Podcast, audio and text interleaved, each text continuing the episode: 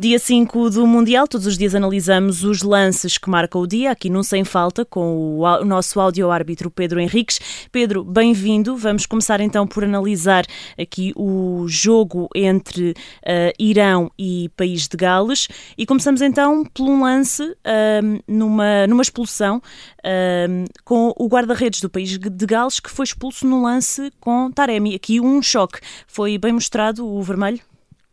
Sim, foi bem mostrado porque foi o VAR que reverteu a decisão inicial de cartão amarelo inicialmente mal mostrado pelo árbitro. Basicamente o árbitro centrou-se, portanto é uma bola metida em profundidade, o guarda-redes, o NSA sai-se e acaba por chocar com o Taremi. O árbitro focou-se naquilo que poderia ser uma clara oportunidade de gol, isto é, não olhou para a entrada, olhou para eh, aquilo que podia ser um jogador ir isolado e uh, estar em condições de marcar gol. E nesse aspecto ele decidiu bem porque realmente não era uma clara oportunidade de gol.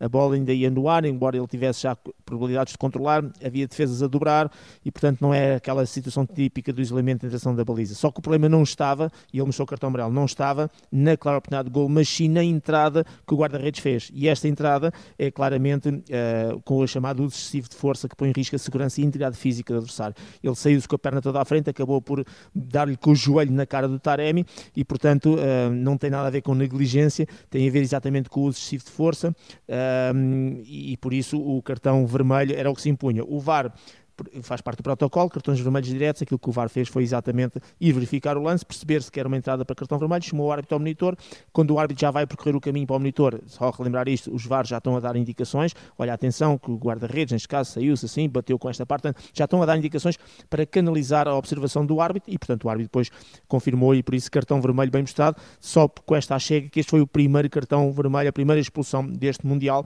e daí também ter um bocadinho mais de impacto. Aqui um cartão vermelho mostrado ao guarda-redes do, do país de Gales, de relembrar que o jogo entre o país de Gales e o Irão ficou 2-0, dois golos já marcados no, nos descontos, aos 90 mais 8 e aos 90 mais 11. Passamos então para o segundo lance de destaque deste quinto dia de Mundial, entre, eh, no jogo entre o Equador e os Países Baixos, um golo de Estupinhã num fora de jogo.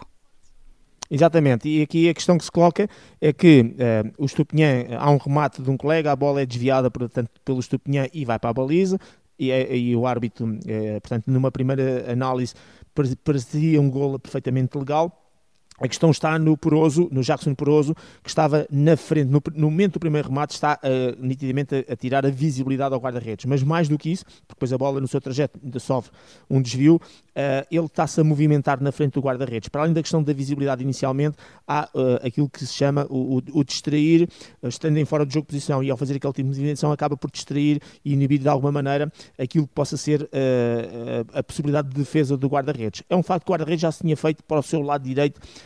para ir à bola. E, e, e, quando há o desvio, muito provavelmente não podemos falar em visibilidade, mas há este impacto que acaba por ter uh, diretamente uh, com o tal movimento, com o tal desviar da atenção, com a tal interferência ou tal impacto que tem na posição do guarda-redes. E mais importante do que isso é que este tipo de lance, uh, e, e, já sei isto de fonte segura, é, é, a FIFA quer o fora de jogo. E portanto eles colocam muitas vezes vídeos com lances muito semelhantes a este, não há lances iguais, em que querem claramente que um jogador que esteja muito muito próximo do guarda-redes, se movimente na frente do guarda-redes, eh, mesmo que não, eh, não esteja em causa a visibilidade em relação ao momento do remate e da trajetória da bola, muitas vezes está aquilo que é a distração e uh, aquilo que tem que é o impacto no guarda-redes. E por isso, na minha opinião, e também pelos vistos da FIFA, este gol é muito bem anulado por fora do jogo de posição. Aqui um golo anulado ao Equador, a Estupinhã, um jogo que acabou a uma bola. Pedro, uh, voltamos amanhã com mais quatro jogos para este Mundial do Qatar. Até amanhã. Então, Até amanhã. Obrigado.